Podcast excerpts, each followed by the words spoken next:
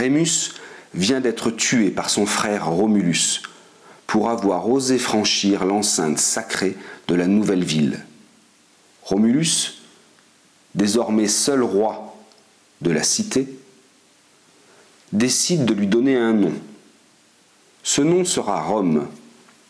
La nouvelle cité abrite les nombreux bergers de la région.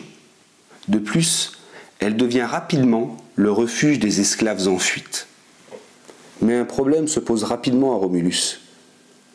S'il souhaite que sa cité perdure, il a besoin de trouver des femmes. Romulus tente dans un premier temps de s'entendre avec les cités voisines, mais devant le refus de ces dernières, il opte pour le vol. Vous avez bien entendu, Romulus imagine voler les femmes des villes voisines. Et pour voler, le plus important est de détourner l'attention de celui qui a ce que vous convoitez. Romulus décide donc d'inviter les habitants des cités proches pour occuper les hommes lors d'une grande fête et procéder pendant ce temps à l'enlèvement des femmes.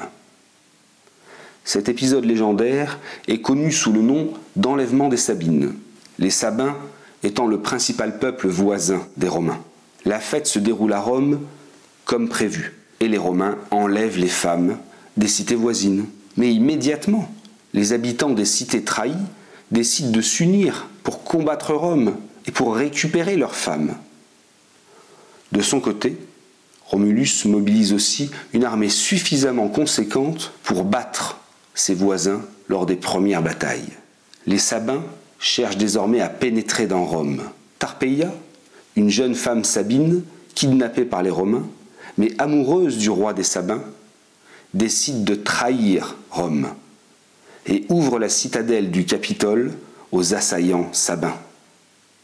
En échange de cette aide, le roi des Sabins aurait promis à Tarpeia de l'épouser. Et pour ne pas être obligé de respecter son serment, le roi ordonne à ses soldats d'écraser la jeune femme sous le poids de leur bouclier. Celle-ci meurt. Tarpeia est donc tuée sur le Capitole. Et ce lieu porte aujourd'hui encore le nom de roche tarpéienne. Ce rocher sur le haut du Capitole a servi pendant toute l'histoire romaine à précipiter les traîtres à la patrie. Finalement, la bataille de Rome prend fin suite à l'intervention des Sabines qui s'interposent entre les Romains et les Sabins, ne souhaitant la mort ni des nouveaux maris, ni des pères. Le récit mythologique de la fondation de Rome se trouve partiellement conforté et aussi remis en cause par les historiens et les archéologues. Mais ceci sera l'objet d'un prochain podcast.